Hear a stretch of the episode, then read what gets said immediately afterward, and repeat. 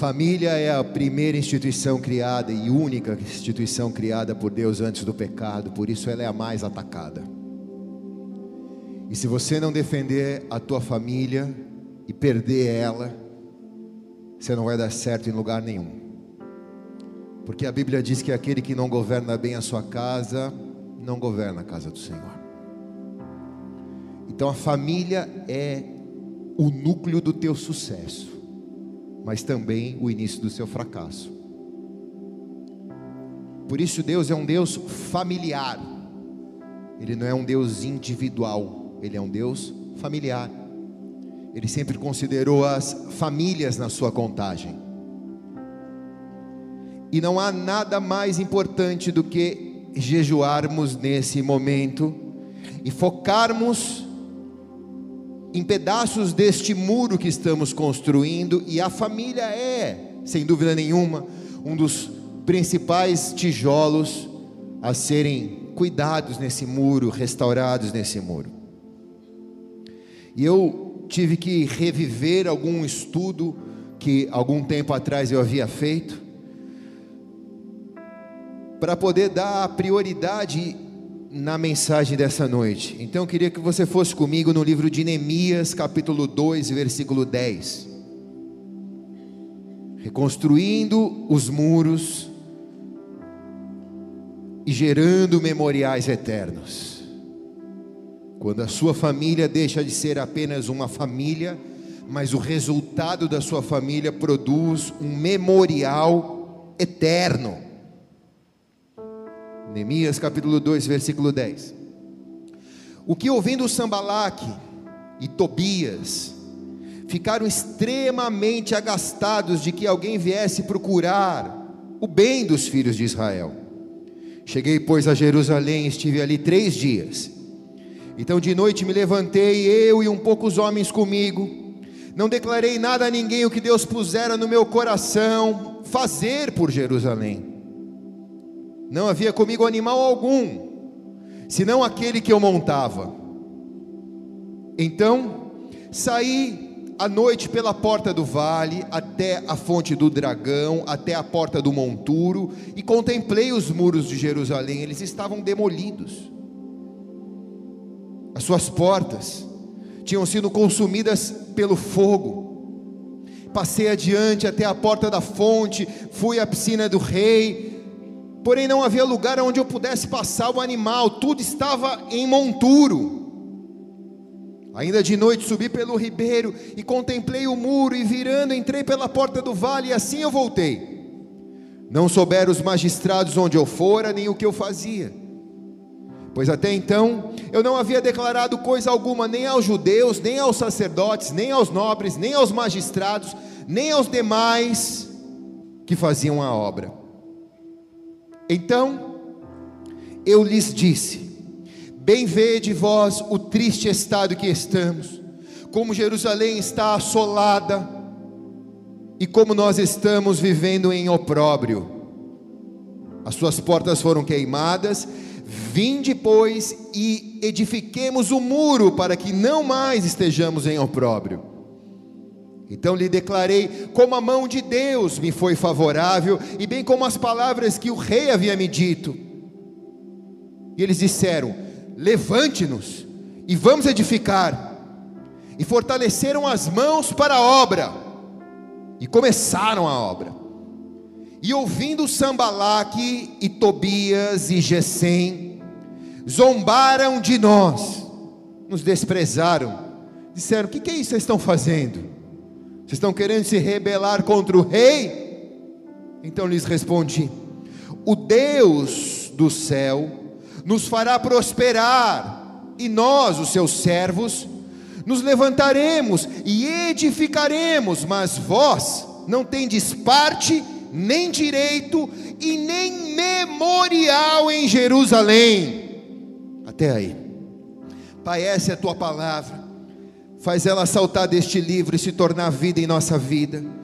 Eu te peço em nome de Jesus, Pai, que eu possa falar através de oráculos, como seus profetas de antigamente, para que também eu e minha casa sejamos reedificados e os nossos muros, ó Senhor, permaneçam em pé nesses dias, Deus, de terremoto.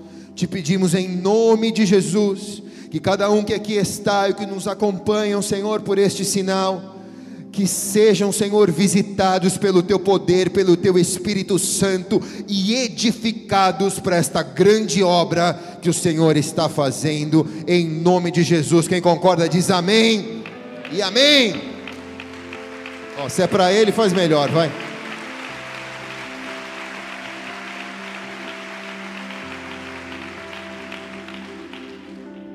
Amados, todas as vezes que as nossas obras, o fruto da nossa vida, do nosso esforço, se transformam em memoriais para Deus, o resultado da nossa vida com Deus se transforma em um memorial para Deus, em que as pessoas notam o que é um memorial. A gente precisa aprender a lidar com os Tobias, da vida, com os gessens da vida, com a oposição que a vida sempre vai apresentar a nós. Não há como você ser um cristão edificador de memorial sem antes aprender a lidar com a oposição da vida.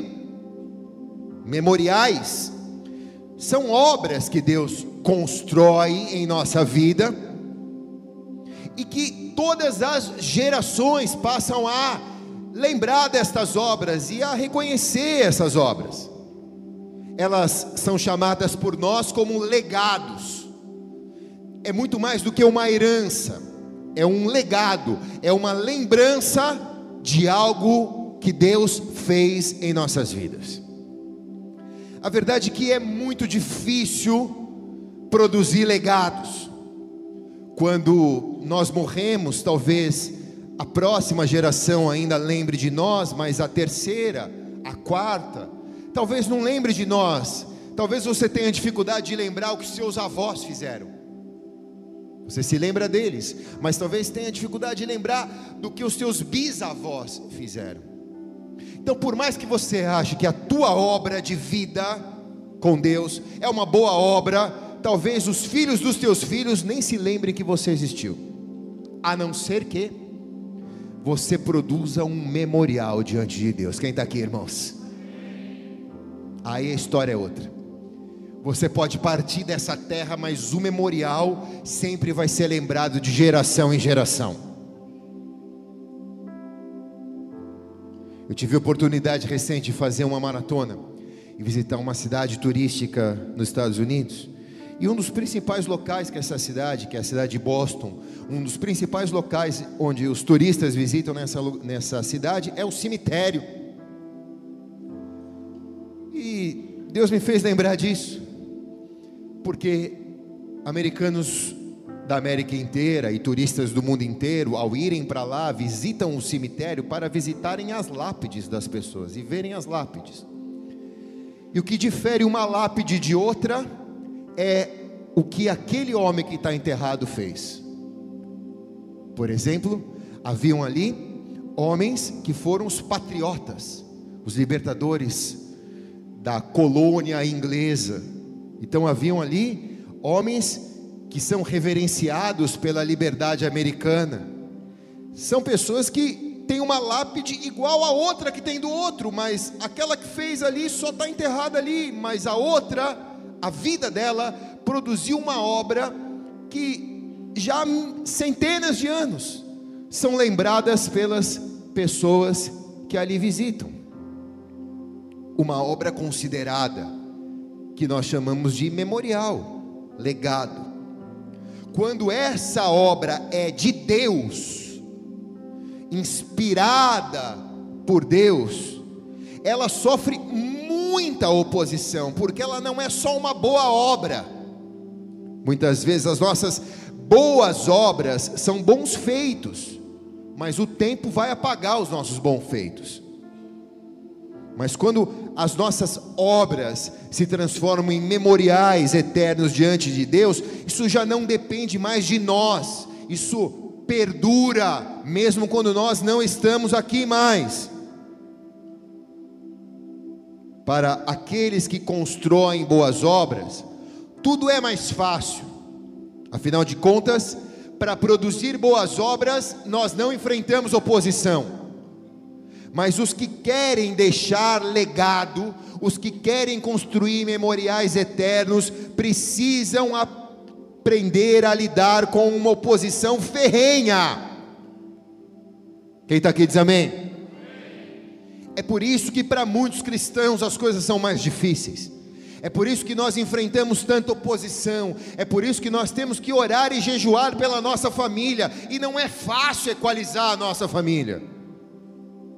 Mas se Deus te chamou para que a sua família seja um memorial eterno, ninguém vai te impedir de você construir na sua família um memorial eterno. Receba isso no teu espírito. Ok, pastor, vamos ao texto. Neemias é chamado para reconstruir os muros de Jerusalém. Eles estavam em ruínas. Neemias chega ali em Jerusalém com a equipe dele, Zorobabel e Esdras. Reconstruir os muros era uma parte do processo de restauração, outra era restaurar o sacerdócio, e outra era restaurar a adoração. Isso era o coração da nação de Israel: muros restaurados, adoração restaurada e sacerdócio restaurado. A Bíblia diz que nos 52 dias eles conseguiram executar essa obra, executar essa missão. Neemias 6,15: Acalbou-se, pois, o muro aos 25 do mês de Elu, e 52 dias, o mês de Elu é dezembro, no calendário judaico. Então, 52 dias do mês de Elu, eles conseguiram concluir a obra, terminar a obra. Uma obra que não foi simples, porque a Bíblia conta que com uma mão eles seguravam a espada e com outra mão eles trabalhavam arduamente no muro. Neemias 4,16 Desde aquele dia, metade dos moços trabalhavam na obra, e a outra metade empunhavam lanças e escudos, arcos, coraças e os chefes que estavam por trás de toda a casa de Judá. Os que estavam edificando o muro, os carregadores que levavam cargas, cada um com a sua mão fazia a obra e com a outra segurava a arma. Então, com uma mão só eles edificavam o muro, porque a outra mão eles tinham que segurar a arma, porque a qualquer momento a oposição poderia se manifestar para impedi-los de construir aquele memorial. Oposição essa representada por Tobias, Sambalaque, eram duas pessoas. Esses dois personagens nessa história, eles se esforçam para criar uma oposição, para criticar para questionar as motivações que estavam levando aquele povo a restaurar os muros de Jerusalém. Neemias 6, quando Sambalaque, Tobias e Gesem, né? Tem um terceiro, Gesem. E o resto dos inimigos souberam que eu já tinha edificado o muro e que nele já havia não havia mais brecha alguma.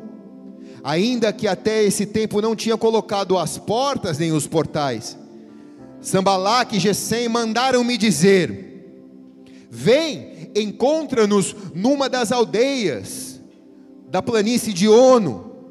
E eles, porém, tentavam me fazer o mal. E eu enviei uma mensagem dizendo: Estou fazendo uma grande obra, de modo nenhum poderei descer, porque eu cessaria esta obra enquanto o deixasse para ir ter com vocês. A resposta é poderosa, porque o que eles queriam era distrair Neemias da obra que ele estava fazendo. Então eles mandam um emissário dizendo: Vem conversar com a gente, vem fazer um pacto de paz, vamos tentar se entender. Desce aqui na planície, mas a Bíblia diz que eles intentavam o mal contra ele. E Neemias manda dizer: estou edificando uma grande obra, não posso parar para responder isso para você agora. Quem está aqui, irmãos? Quando você está cuidando da sua família, quando você está restaurando os seus muros, você está edificando uma grande obra. Não pare para responder à oposição. Maior é o Deus que está em você do que aquele que no mundo está, diz a palavra. Uma mão no muro e outra na espada, que é a palavra de Deus. Tudo está plenamente em funcionamento depois de 52 dias de obra. Pensa só, imagina o cenário os muros restaurados, as portas colocadas, os umbrais colocados, a adoração foi estabelecida, o culto foi estabelecido, a lei de Deus foi estabelecida. Israel viveu novamente. Tudo está no seu devido lugar. E algo aqui surreal acontece. Essa parte ninguém conta, mas eu vou contar. Fala ou não fala? Fala ou não fala, irmãos? Essa parte aqui ninguém fala, mas nós vamos falar. Aconteceu algo em Neemias 13, 4. Ora, antes disso, Eliasabe, sacerdote, encarregado das câmaras, presta atenção na leitura, das câmaras da casa do nosso Deus, se aparentava com Tobias. Quer dizer, o pastor lá gostava do Tobias. É o que está falando aqui a palavra.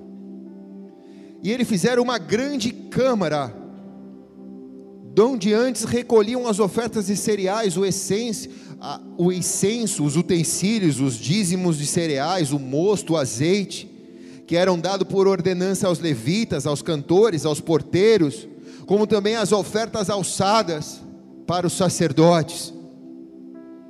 Mas durante todo esse tempo, Neemias dizendo: Eu não estava em Jerusalém, porque no ano 32 de Ataxerxes, rei da Babilônia, aquele do filme mesmo, dos 300, eu fui ter com o rei, mas a cabo de alguns dias pedi licença ao rei e vim para Jerusalém, porque eu soube do mal que Eliasabe fizera em servir Tobias, preparando para ele uma câmara no átrio da casa de Deus.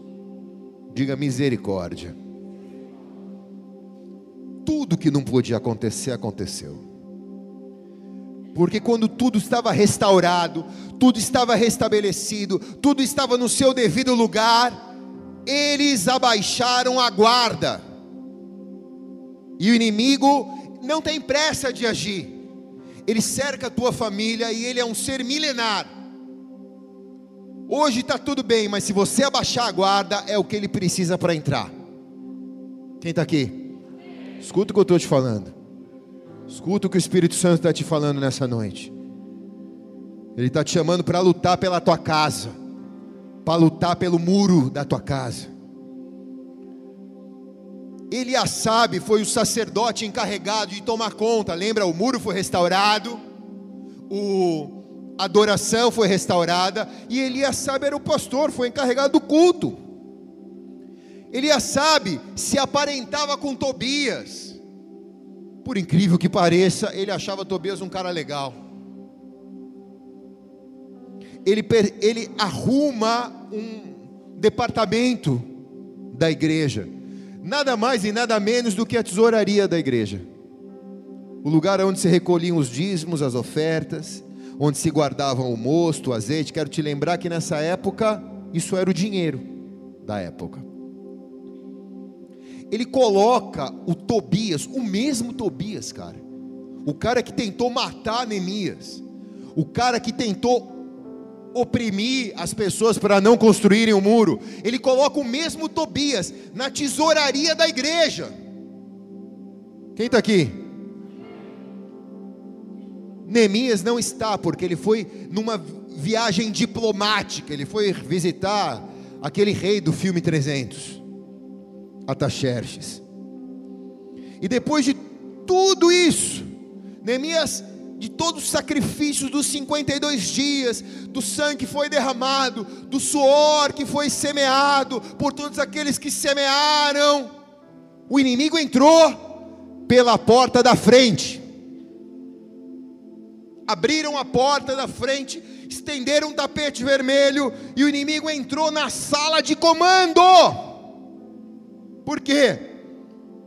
Porque o inimigo não desiste de transformar o legado, o memorial eterno, numa boa obra só. Só uma boa obra, isso, isso não vai passar de uma boa obra. Nunca serão lembrados pelo que vocês fizeram. Mas hoje, depois de milhões de anos, milhares de anos, nós estamos pregando o Evangelho, estamos lembrando, porque não foi só uma boa obra, foi um memorial que aquelas pessoas fizeram. O inimigo tenta a todo momento apagar as boas obras, para que as futuras gerações não tenham referencial, tentam apagar no máximo os, os, legados, os memoriais, para que as futuras gerações não tenham uma referência. Hoje a gente vive uma transição de geração e vemos o surgimento de uma nova geração que não tem referências. Porque as referências, os memoriais, os legados foram todos apagados. Se você pergunta para a geração de hoje, o que era antes de dormir pedir a benção, benção pai, benção mãe, né? Eles não sabem o que é isso. Quem aqui é da época que pedia benção pai, benção mãe? Não sabe o que é isso. Não sabe nem o que é benção. Acho que é uma palavra em hebraico, né? Não sabe o que é isso. Você vê coisas acontecendo hoje que são tragédias humanas, que não foram geradas da noite para o dia. Memoriais foram apagados para que uma geração nascesse sem referenciais. O papel do Tobias é esse: entrar na sala de comando para gerar confusão no meio da obra edificada. Agora, pensa aqui comigo. Neemias está ausente. Eliasabe cai na política de Tobias. De certo, eles conversaram. E eu acho que Tobias deve ter dito para ele, a Bíblia não diz, mas eu posso imaginar, ô, amigo, beleza? Como que você está? Eu acho que houve um mal entendido, acho que Neemias nunca entendeu as minhas motivações. Eu sempre quis ajudar ele, mas ele nunca me deu espaço para ajudar. Quem sabe agora você pode me dar um pouco de espaço, e eu posso exercer algum tipo de função, e quando Neemias volte da viagem diplomática dele, você seja conhecido como misericordioso, o inclusivo. Você é o cara que tem um amor mais do que os outros, porque você conseguiu me amar numa nação que todos me rejeitam. Você é inclusivo. Quem está aqui, irmãos? E ele sabe achou que isso era uma boa palavra, que ele até poderia ser promovido, né? Você me conhece tanto, você se aparenta tanto comigo. Me dá uma nova chance, Neemias vai ficar feliz que você me incluiu nesse projeto. Mas quando Tobias assume a sala de comando, a primeira coisa que ele faz é paralisar a adoração. Ele brecou o culto a Deus. Ele tirou a excelência da igreja.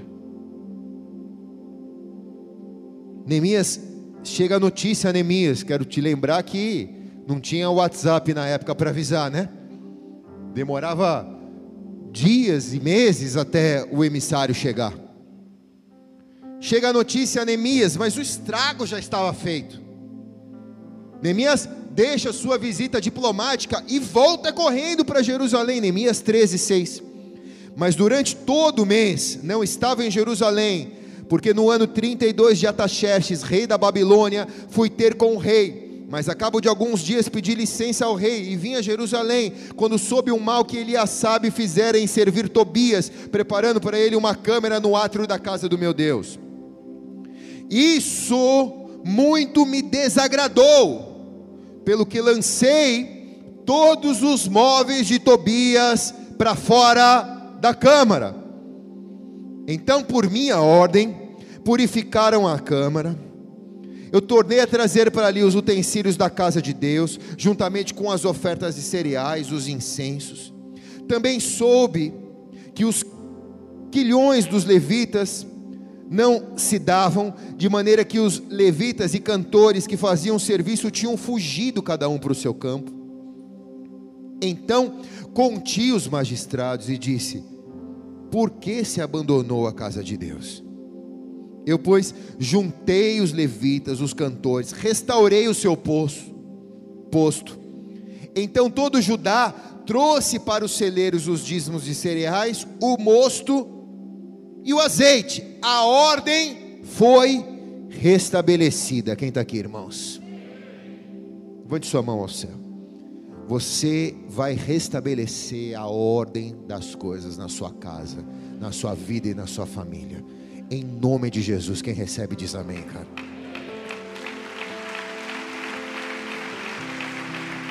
Simples assim. Essa palavra é para você nessa noite. Ele não te chamou para assistir a desgraça. Ele te chamou para desalojar Tobias.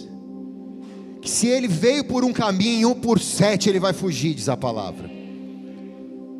Você não pode querer ficar com os móveis de Tobias. Você precisa lançar fora todos os móveis de Tobias. Você precisa purificar a câmara, restabelecer a adoração restabelecer o sacerdócio, restabelecer a casa do Senhor. Neemias chegou com os dois pés no peito, dizendo: Acabou essa fanfarrice aqui em casa. Nunca te autorizei botar esse cara aqui. Pega sua malinha e corre, irmão. Corre daqui porque você não tem parte nesse memorial eterno, você não tem parte nesse legado. Parece utopia, mas aconteceu. Porque os Tobias querem tirar a excelência dos memoriais de Deus. Então quem está entendendo aqui diz amém, cara. Agora que eu vou começar a pregar.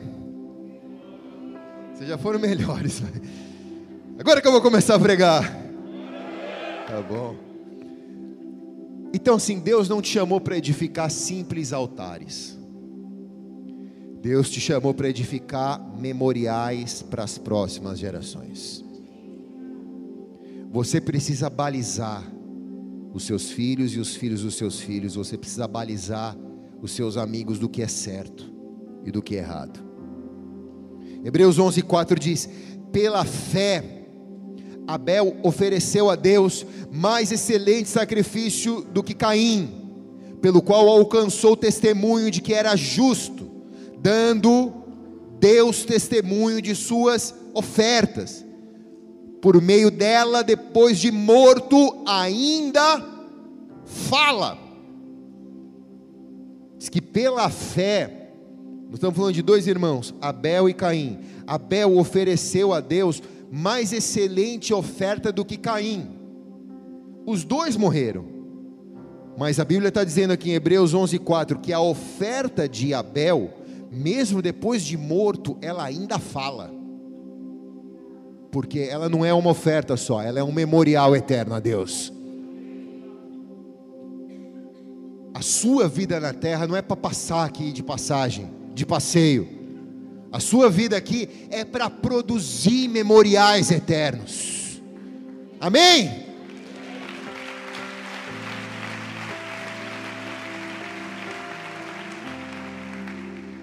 Essa história é maravilhosa, Caim, Abel, Caim matou Abel. Deus escolheu a oferta de Abel e não escolheu a oferta de Caim. Nós estamos falando aqui de duas ofertas, na verdade de dois altares, na verdade ainda de duas obras realizadas. A obra de Abel e a obra de Caim. Uma possivelmente foi uma obra boa, mas não foi um memorial. Outra, possivelmente, foi um bom altar, mas a outra se transformou em um memorial que superou a obra boa, superou o bom altar. Uma outra obra foi excelente, foi mais que excelente, alcançou um padrão de excelência a Deus. Diz que a obra de Abel foi mais excelente do que a obra de Caim.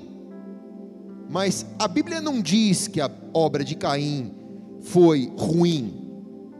A Bíblia diz que possivelmente a obra dele não foi excelente. A oferta de Caim não era uma má oferta. A oferta de Caim foi bonita, diz a Bíblia. Ela, ela era uma oferta de, de verduras hidropônicas, sem agrotóxico, com frutas coloridas, com perfume havaiano, tinha uma plástica bonita, mas era uma oferta que não representava sacrifício, só representava colheita. A oferta de Caim é uma igreja que não tem sacrifício. É uma igreja que o culto é bonito, em que as pessoas entram e elas saem mais cheias de si do que cheias de Deus, porque não tem sacrifício no altar. Tem uma plástica bonita, a mensagem me enche para a semana que eu tenho, mas não me desafia a deixar de ser um pecador, a deixar de ser um pai ruim, um marido péssimo, um empresário sonegador. Ela não me desafia. Ela me deixa acreditar que se eu estou feliz, tudo está bem. Essa é a oferta de Caim. Assuntos difíceis na igreja de Caim não são tratados, não são confrontados. Não se pode pregar de divórcio, não se pode pregar de pecado, isso espanta a pessoa. Importante é você pregar algo que sempre agrade o ouvido de todos, é o que dizem os pastores da igreja de Caim. Assuntos difíceis nunca são tratados, as mensagens populares não podem confrontar, elas têm que agradar aos ouvintes. Ela é bonita, ela é hidropônica, tem perfume havaiano, tem flor bonita. Ela é politicamente perfeita, mas profeticamente errada. Quem está aqui? Fala ou não fala? E a oferta de Abel, então, pastor? A oferta de Abel, irmãos, era quase que macabra. Um cordeiro morto, sangrando, cheiro de morte, cheiro de sangue. Era uma oferta sacrificial. Claro que sinalizava a Jesus, o Cordeiro de Deus. Claro que simbolizava o sacrifício do Filho de Deus por mim e por você. Mas custou a ele, Abel, que cuidou do cordeiro, que sustentou o cordeiro, e que deve ter tremido para sacrificar aquele bichinho. Essa igreja, a igreja de Abel, é uma igreja que, por causa do sacrifício pessoal de cada um, pelo desejo de você morrer para você e viver para Cristo, ela produz memoriais eternos diante de Deus. Pode passar céus e terra, pode mudar as estações e os cenários, mas aqueles que produzem sacrifício para Deus nunca serão esquecidos.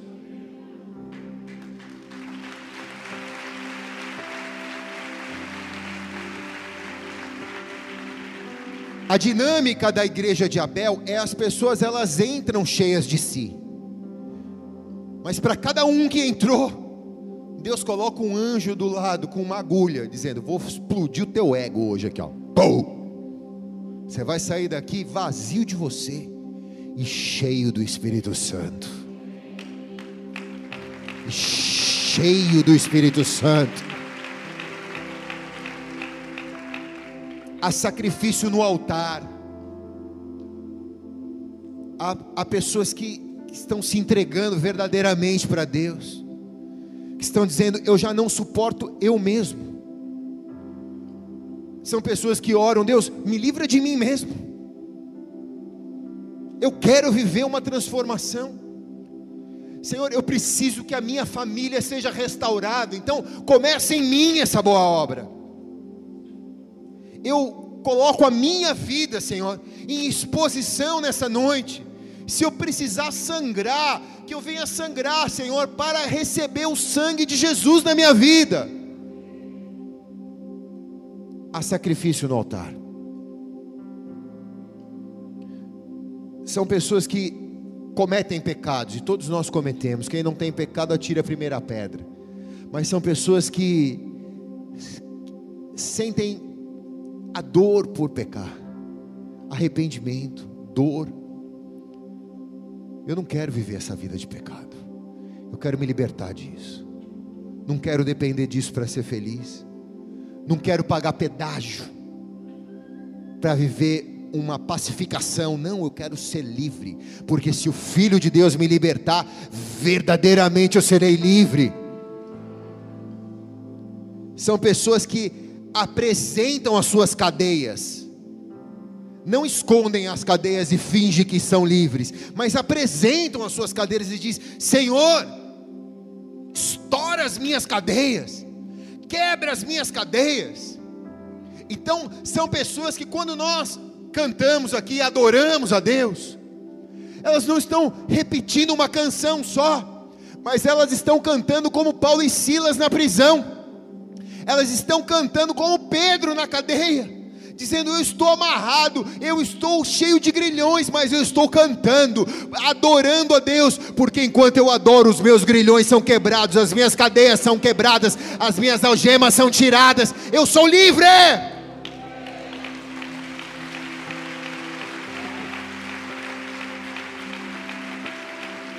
As pessoas dizem: você não merece, você não pode, você não serve, você não vai dar certo. Mas você diz, Tobias, eu não tenho tempo para responder você. Eu estou fazendo uma grande obra, estou edificando um memorial eterno para Deus. Eu vou adorá-lo, Ele vai quebrar os meus guilhões. Eu faço parte de uma oferta sacrificial. Não venho para a igreja quando estou me sentindo bem não venho para a igreja quando estou querendo alguma coisa, venho para a casa do Senhor, mesmo quando estou passando por dificuldade, porque esse é o meu sacrifício. Eu quero adorá-lo na saúde, na doença, na alegria, na tristeza, na abundância ou na escassez. Uma aliança, não um contrato. Uma aliança, não um contrato. Quem está entendendo aqui, diga amém bem alto. Quando Neemias volta e tira Tobias da sala de controle, ele faz isso para que a obra de Deus continue sendo um memorial, para que ela não se transforme em algo fake. Finge que me engana, eu finge que eu estou sendo enganado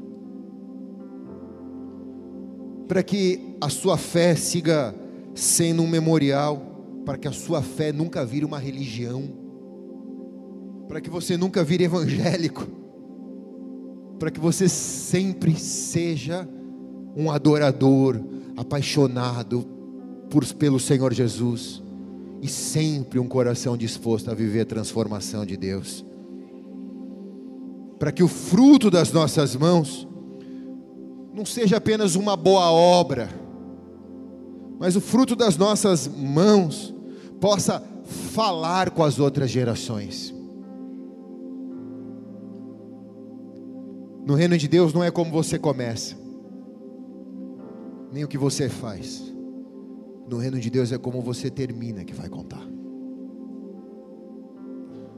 Não adianta você olhar no retrovisor e dizer: Olha como eu, eu comecei. Olha o que eu fiz. Você vai ser lembrado como você termina. O apóstolo Paulo diz: Combati o bom combate, terminei a carreira e guardei a fé. Isso não é um estilo politicamente correto de se viver. Isso é um estilo profeticamente correto de se viver. Profeticamente de se viver. Amém ou não? Se é para Jesus, faz melhor, vai. Seu Luiz, estou sentindo que você está demitido.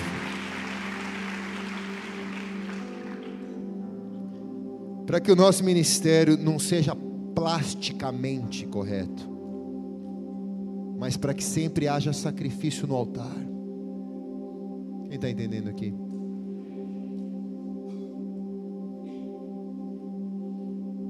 Para que o fruto da nossa vida seja sempre excelente para Deus. As pessoas dizem: Nossa, pastor, tudo que a igreja faz aqui faz com excelência.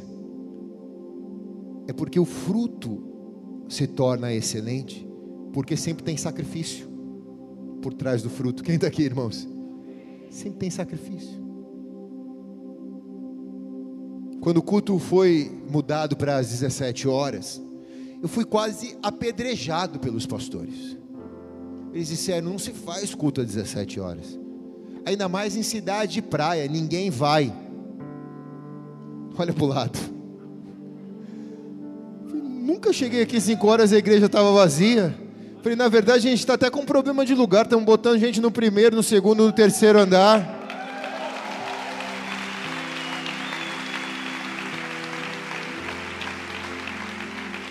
A gente é melhor que os outros? Não, não somos que, que acontece? Todo mundo aqui está disposto a fazer o seu sacrifício. Vou para a praia de manhã, saio mais cedo, porque eu não vou me atrasar para o culto, porque o meu compromisso é com o Senhor. É ou não é, irmãos?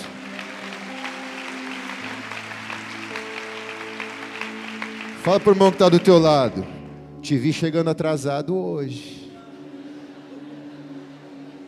Não quero te acusar de nada, não, mas você está mais para caindo que para Abel.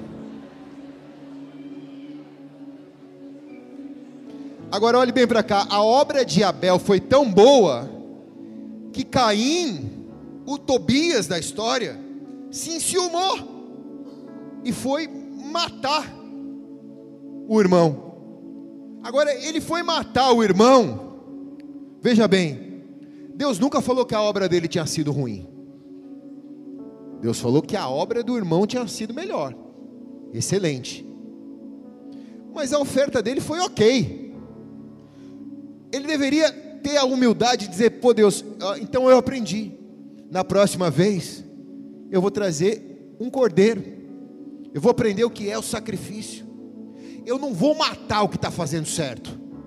Eu vou copiar o que está fazendo certo. Porque ele está deixando um memorial. Mesmo depois de Hebreus falou, mesmo depois de morto, a oferta dele ainda fala. E a oferta hidropônica? Não fala mais. Então olhe bem para cá. Nesses dias, o mundo está olhando para nós. E a igreja precisa exercer o seu papel de protagonismo. E se nós estamos vivendo uma vida sacrificial, parabéns. Entendemos o evangelho e estamos querendo viver o certo. Isso não nos tirará o risco dos Tobias e dos Caíns, de quererem exterminar o que estamos fazendo. Quem está entendendo aqui? Então, você não vai ficar bem com todo mundo, eu preciso te dizer isso. Se você escolher ser profeticamente correto, não politicamente correto, você não vai ficar bem com todo mundo, mas eu te garanto uma coisa: no céu, você vai estar bem, e as suas obras vão ser lembradas mesmo depois que você partir. Quem recebe isso aqui diz amém.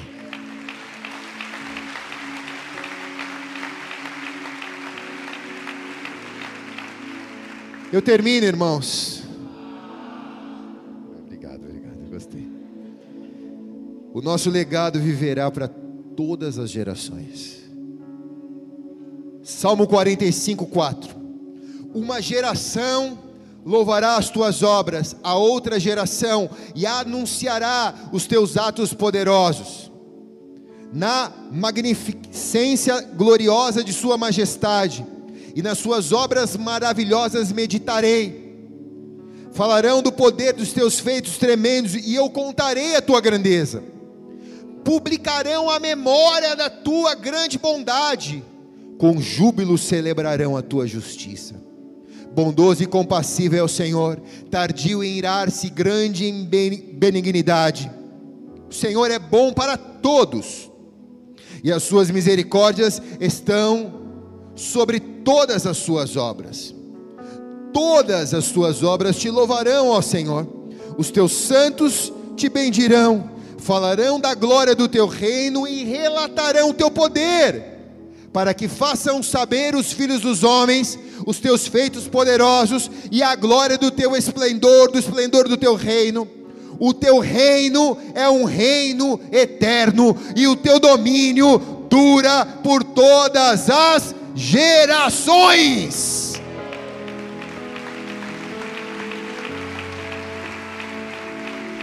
Aleluia! Isso não fala só de você, mas fala de todas as suas gerações. O reino de Deus vai entrar na tua casa de tal maneira que você vai mudar a história de todas as suas gerações. As que vieram antes e as que virão depois serão mudadas pelo poder do reino de Deus. Quem recebe diz amém. Amém.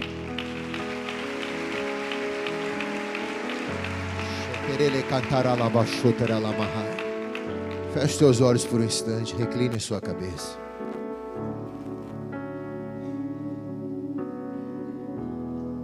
Tira Tobias agora de dentro dos muros. Você nunca vai ter paz naquele que não traz paz. A Bíblia diz: paz, paz naquele que não traz paz. Você nunca vai, nunca vai ter paz desse jeito. A verdadeira paz só vem pelo príncipe da paz. Você pode resolver os problemas para fora do muro, mas intramuro, intramuro, você precisa tirar o Tobias da sala de comando. Pode ser que seja um vício que você deixou entrar, pode ser que seja uma prática pecaminosa, pode ser que seja um pensamento que tem te visitado constantemente, pode ser que tenha sido uma lembrança que te coloca em depressão todas as vezes que ela te visita. A sala de comando é aquela que comanda tudo, é como se fosse o coração da nação. O inimigo entrou no coração, o inimigo fez de tudo para destruir o muro. Os caras resistiram 52 dias, muro pronto, adoração restaurada, sacerdócio restabelecido, o inimigo entra para dentro da sala de comando pela porta da frente. Fecha os acessos. Ora a Deus nessa noite. De Senhor, eu vou proteger melhor a minha família, vou proteger melhor a minha casa. Se o Tobias tem entrado pela internet, eu vou fechar um pouco essa porta. Se o Tobias tem entrado por essas conversas vãs, eu vou bloquear essas pessoas. Ainda que isso me seja sacrificial, mas o sacrifício vai gerar um resultado de legado, de memorial.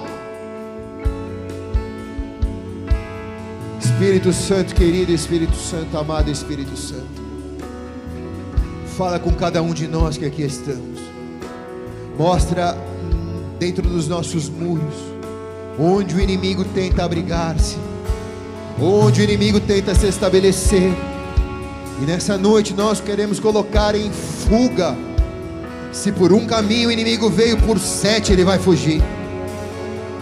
Nós queremos nesta noite, Senhor, apresentar a nossa vida como um sacrifício vivo e eficaz na tua presença. Ao te adorarmos agora, nós queremos romper as cadeias, quebrar os grilhões e viver, Senhor, o resultado de uma vida sacrificial na tua presença. Por isso, se você está comigo nesta noite, se coloque de pé onde você está. Levante bem alto as suas mãos ao Senhor. Vamos clamar.